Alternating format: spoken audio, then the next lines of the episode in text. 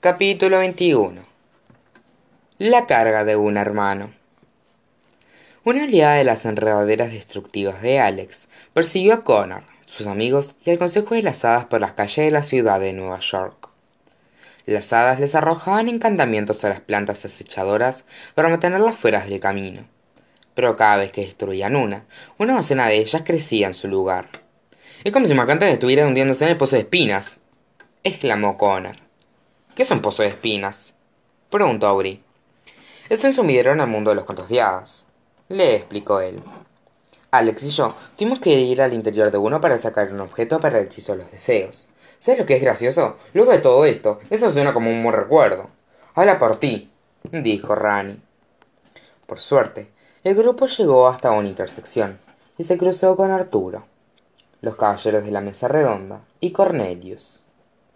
Ellos también estaban escapando de las enredaderas atroces que cubrían la ciudad.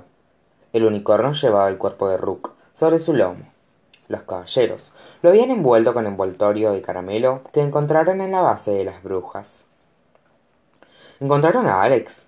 preguntó Arturo. Sí, dijo Roja.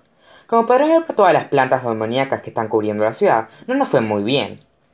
Una bruja le ordenó que destruyera el mundo, comenzando por esta ciudad, explicó Connor. Estamos intentando abandonar la isla para poder idear un plan para detenerla. Eventualmente, llegaron hasta el río Hudson al oeste de Manhattan. Merlín transformó una paloma en un pequeño ferry, y rápidamente todos se subieron a bordo y avanzaron en dirección a la isla de la libertad. Connor se quedó prácticamente sin palabras al ver cómo la magia de Alex consumía toda la ciudad a su lado. Su hermano no era la ratona de biblioteca del salón de sexto grado con la señorita Peters. El ferry atracó sobre la isla de la libertad y Connor se reunió con sus amigos y personajes de la sala del hospital de niños de Saint Andrew. Charlotte y Bob se alegraron mucho al ver que Connor y sus amigos estaban a salvo. Atravesaron la inmensa multitud que había en la isla y le dieron un enorme abrazo. Todos los piratas, superhéroes, arqueólogos y cyborgs parecían estar de muy buen humor dadas las circunstancias, pero su actitud cambió rápidamente cuando notaron el cuerpo sobre el lomo de Cornelius. ¿Qué ocurrió? preguntó Rayo. Rook le salvó la vida a Alex, les informó Connor. Se paró frente a ella antes de que la bala de una de un francotirador la asesinara. Por Dios, dijo Bob. Su pobre padre. ¿En dónde está tu hermana ahora? Preguntó Charlotte. Está destruyendo la ciudad más grande de los Estados Unidos. ¿Saben? Cosas típicas adolescentes. Su madre suspiró, frustrada. No hay nada que podamos hacer para detener la maldición. Nada que valga la pena mencionar, dijo Connor. Lester sobrevoló la isla de la libertad con Jack, recitos de oro y giró sobre su lomo. Todo el mundo se sintió aliviado al ver que la pareja había rescatado a su hijo de las garras de la bruja, y Jack y recitos de y recitos estaban agradecidos de que sus amigos hubieran escapado de la ciudad a tiempo. Allí están, dijo Jack. Rodeamos el parque, pero no encontramos lugar para, aterrizar. La ciudad entera está cubierta por plantas. Dímelo a mí, soltó Connor. ¿Qué ocurrió con las brujas? Ya nos encargamos de la mayoría de ellas, pero algunas pueden haber escapado de la ciudad, respondió Recitos de Oro. ¿Tuvieron suerte con Alex? Connor negó con la cabeza. Desearía tener mejores noticias. Yo sí las tengo. Ren y yo nos casamos, anunció Roja. Ah, y también maté a Morina con mi espejo de mano. Ya sé que una tarde de asesinatos y matrimonios suena de muy mal gusto, pero fue bastante encantadora. Rani miró al recién nacido de Jack y Recitos de Oro, y esbozó una inmensa sonrisa. Ese debe ser Giro. Siempre me olvido que aún no lo has conocido, dijo Recitos de Oro. Giro, él es tu tío Rani. Colocó al niño sobre los brazos de Rani, de pronto, los ojos de Rani se tornaron llorosos al ver a su sobrino. Giro lo miró como si fuera el más el ser más fascinante que jamás hubiera visto. Es hermoso, dijo Rani. Deberías haberlo visto cuando nació, susurró Roja. No pude comer por días. Mientras los dos eran presentados, Connor se quedó sorprendido al ver que la mayor parte del ejército literario estaba disperso por la isla de la libertad. Los soldados naipe del País de las Maravillas y los piratas del País de Nunca Jamás se encontraban sentados en el suelo con las manos esposadas. Los Winkies vigilaban a los prisioneros Si bien Connor no podía decir, decir con certeza qué era, había algo distinto en ellos, como si la luz hubiera regresado a sus ojos. Por otro lado, los monos voladores se sacudían por la estática de la electricidad que los recubría mientras se encontraban recostados sobre el césped, prácticamente, en un estado comatoso. Aunque Connor también notó que había algo diferente en ellos. Vio a Blue acurrucado sobre el regazo de sus padres, feliz de poder acicalar sus cuerpos. Un segundo, ¿ustedes vencieron a todo el ejército literario sin nuestra ayuda? preguntó Connor con una gran sonrisa. Vaya que sí, anunció Peter Pan. La tripulación de la llama Dolly y yo peleamos contra el capitán Garfio y sus piratas en la cima del Pirate State.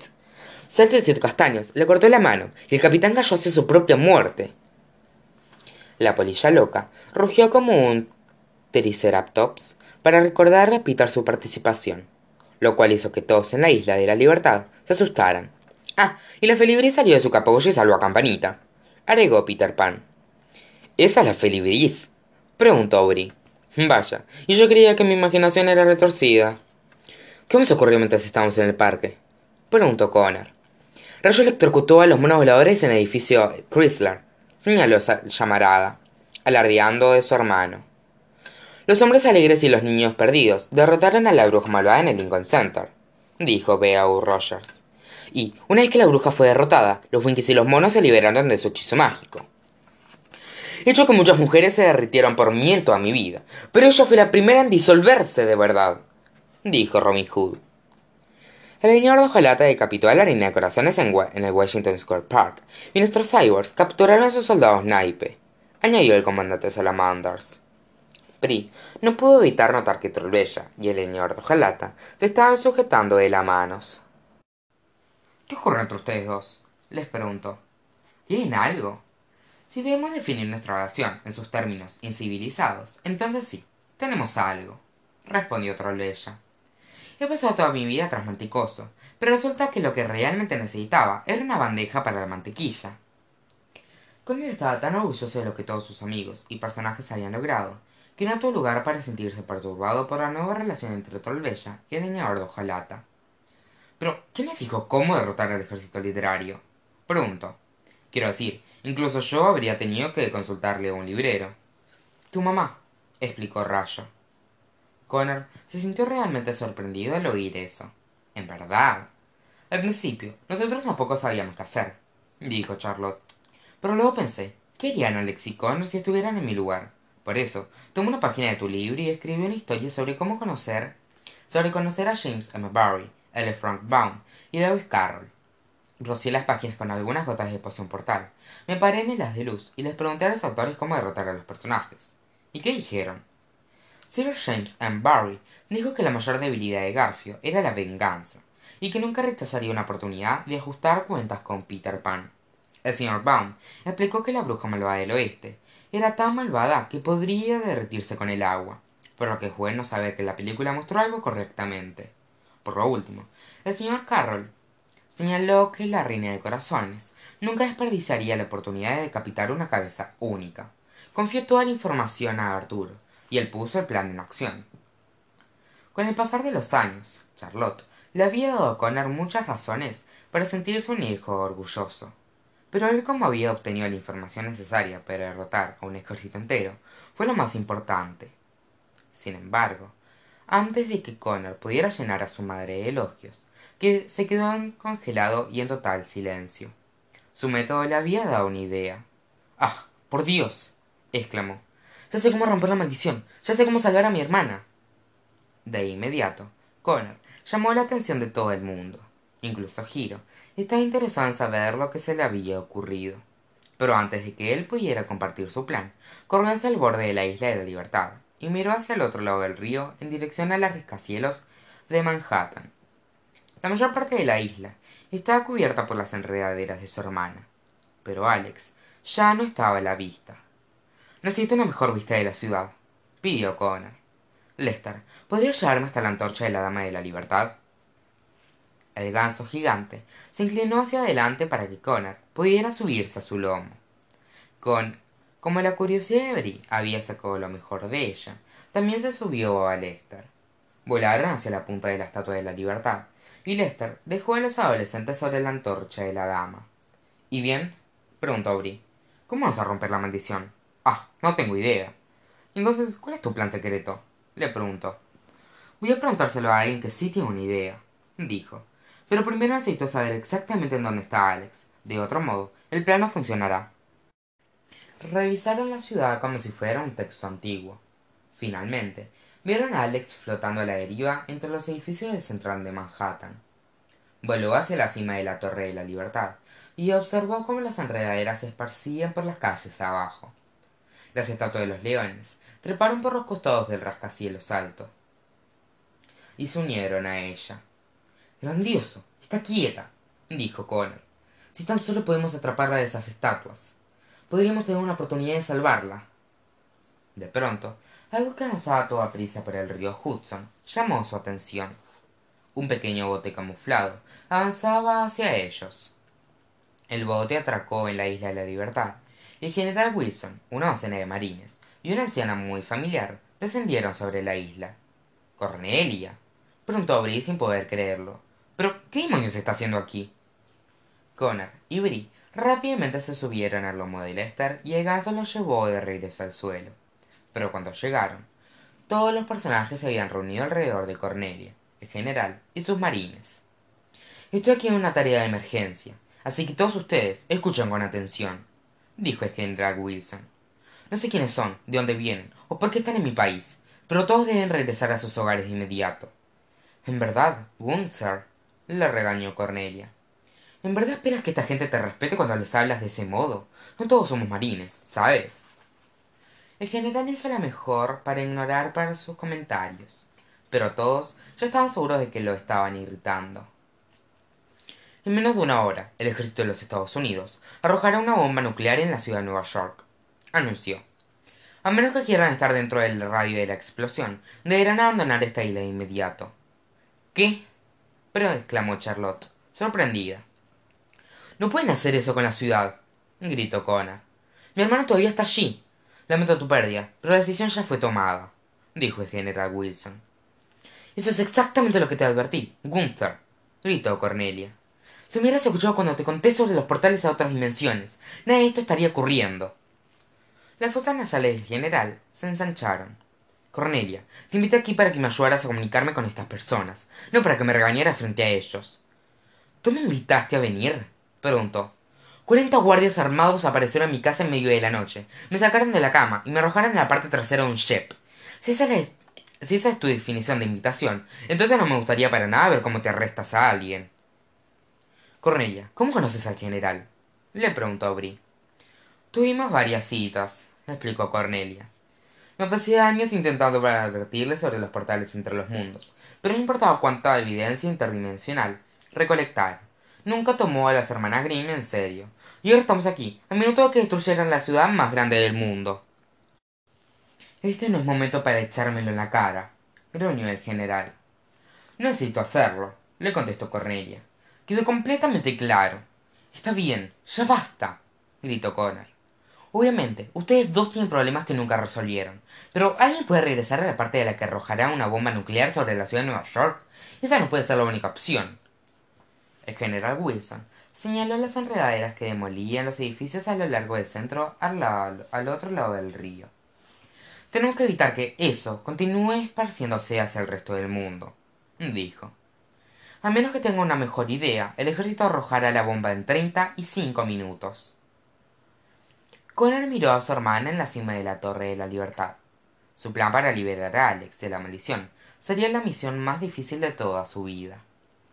Pero preferiría morir intentando salvarla que no hacer nada y verla aparecer.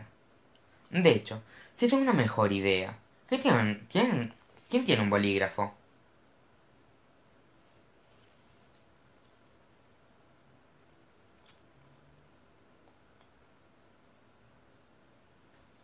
la torre de la libertad era el edificio más alto de manhattan y le otorgaba a alex una vista imponente de la ciudad que estaba destruyendo en la azotea del edificio alrededor de la base de la antena. Se encontraba el centro de comunicación. El centro de tres pisos estaba repleto de equipos de radio luces gigantes cables y cientos de andamios. Alex y las estatuas de los leones caminaron por el centro de comunicación observando las enredaderas que consumían la gran manzana por debajo. De pronto la polilla loca pasó volando por el cielo y derribó a las dos estatuas de los leones hacia otra azotea cercana. El insecto enorme rugió como una hada llorona e hizo estallar a las estatuas.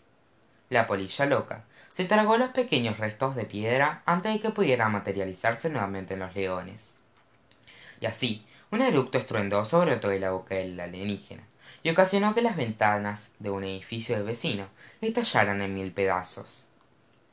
Sin que alex se enterara y mientras observaba a la polilla loca devorar sus guardias de piedra lester se había escabullido hacia la azotea por detrás de ella donde debajo a ocho pasajeros. Alex oyó su pisada mientras se dispersaban sobre el centro de comunicación pero cuando volteó no había nadie a la vista. Alex caminó nerviosamente entre los pisos del lugar en busca de los intrusos. He estado treinta y ocho horas preguntándome cómo ayudarte le dijo connor desde un escondite. He en conjuros pociones encantos hechizos pero ninguno de ellos era lo suficientemente poderoso como para romper la maldición. Luego recordé que cuando éramos niños nada te ayudaba a olvidarte más de tus problemas que una buena historia. Por eso te escribí una y dice así connor salió detrás de una de las vigas de apoyo y alex golpeó a su hermano con un estallido de luz brillante. Lo dejó inconsciente y connor cayó al suelo. Ver a su hermano herido incluso por su propia culpa rompió la maldición temporalmente y alex regresó a la normalidad. Connor gritó y corrió hacia su hermano. Pero cuando llegó descubrió que de hecho no era él sino arturo el joven rey se transformado para parecerse a connor y una vez que alex comprendió que había sido engañada la maldición regresó con más fuerza. El connor real se aclaró la garganta desde algún lugar en el que estaba escondido y comenzó a contarle la historia. Había una vez una pequeña niña que era muy inteligente y amaba por sobre todas las cosas del mundo aprender sobre muchos temas la pequeña niña era la mejor estudiante en su escuela y sobrepasaba a todos sus compañeros en todas las materias que estudiaban. Desafortunadamente los otros estudiantes comenzaron a sentirse celosos e intimidados por ella. En lugar de alabar su inteligencia los niños se burlaron de ella y la acosaron por ser inteligente. No jugaban con ella durante los recreos ni tampoco almorzaban con ella en el comedor por lo que la pequeña niña comenzó a sentirse sola alex vio que su hermano corriendo por el tercer piso del centro de comunicación y le disparó otro rayo de luz hasta hacerlo colapsar. Sin embargo cuando se acercó se encontró con jack en el suelo. Siempre que la pequeña niña se sentía triste leía un libro nuevo que tomaba de la biblioteca. Los personajes de las historias se hicieron sus amigos e inspiraron a la pequeña a leer todo lo que pudiera. Cuanto más leía más inteligente se hacía y cuanto más inteligente se hacía más gente la molestaba.